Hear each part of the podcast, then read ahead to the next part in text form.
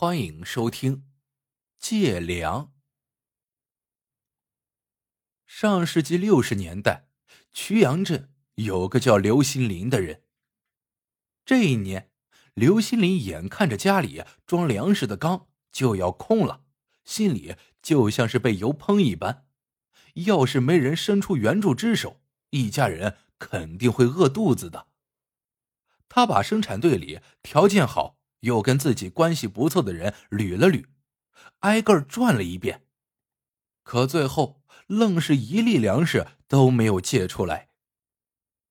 屋漏偏逢连夜雨，队里又开始摊派公差，别人派到的活都是白天去挖河堤，晚上就能回家好好歇着。可刘新林被派了个赶牲口的活，白天要到河堤上忙活。晚上还要伺候那几头用来拉土的牲口。刘新林实在气不过，就去找生产队的队长马大嘴。马大嘴和刘新林同岁，两个人关系处的还不错。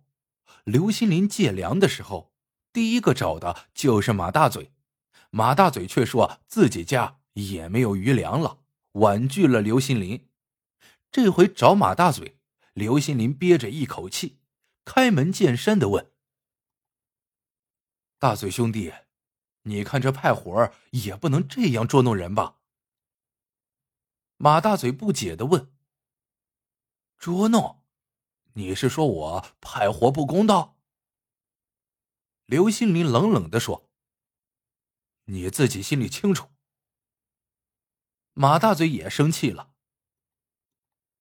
清楚啥？”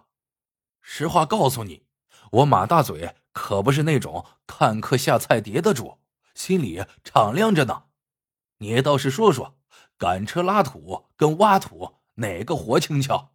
人家还提意见呢，说我偏向你嘞。要不这样，你可以不出工，出粮出钱，咋样？刘新林被马大嘴一顿抢白，气得好半天都没有说出话来。林默，马大嘴说：“你既然不仁，也别怪我不义。喂牲口的草料要在草料缸里过两遍水，草料缸里的水等清后，你再倒到菜地去。记住，里边的泥找个空地儿放，别连屎带尿一股脑的倒菜地里。这下倒好，活儿没减轻不说。”反倒又增加了。刘新林从马大嘴家里走出来，一回到家，连衣服脱都没脱，就一头扎到床上，哼哼个不停。媳妇儿竹叶凑了过来，柔声的问：“当家的，我看喂牲口就喂呗，这也没啥不好的。”刘新林一咕噜坐了起来，厉声骂道：“你懂个屁！”竹叶无端被骂，却似乎一点也不在意，说道：“喂牲口有草料，可以有麸皮、豆饼啊！你要是天天能在兜里装上一把两把的，咱这难关不就过去了吗？”刘新林长叹一声，说道：“你真是头发长见识短！你以为上头不知道喂牲口的人会玩这一招？人家呀有规定。”早就防备着这手了。我把草料淘好，往里面拌麸皮和豆饼的活儿安排的可是其他人。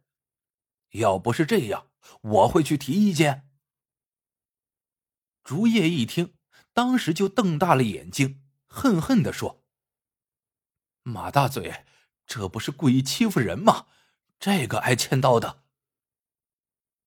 两口子心里不服气，可活儿呀。还得是照样去做。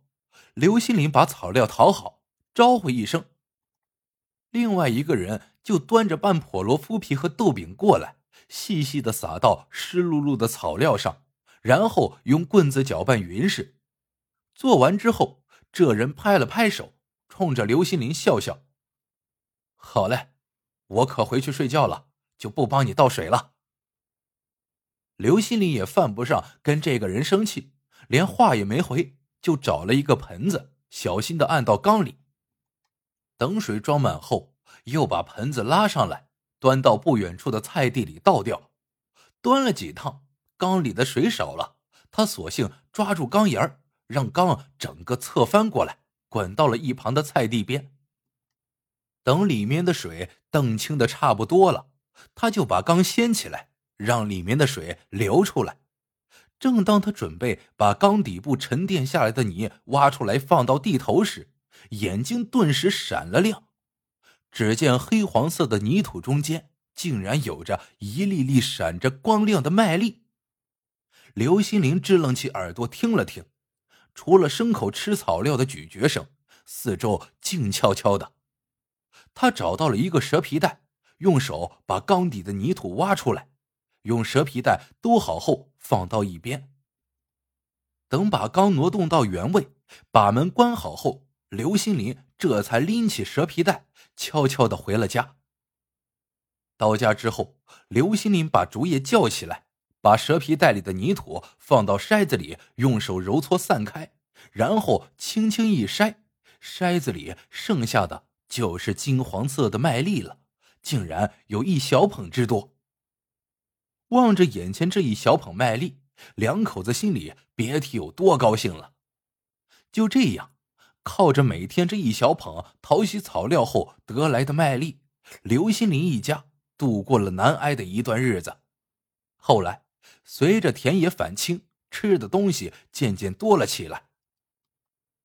此时，挖河护堤。也告一段落，刘心林再也不用白天辛辛苦苦的赶车，晚上淘洗草料喂牲口了。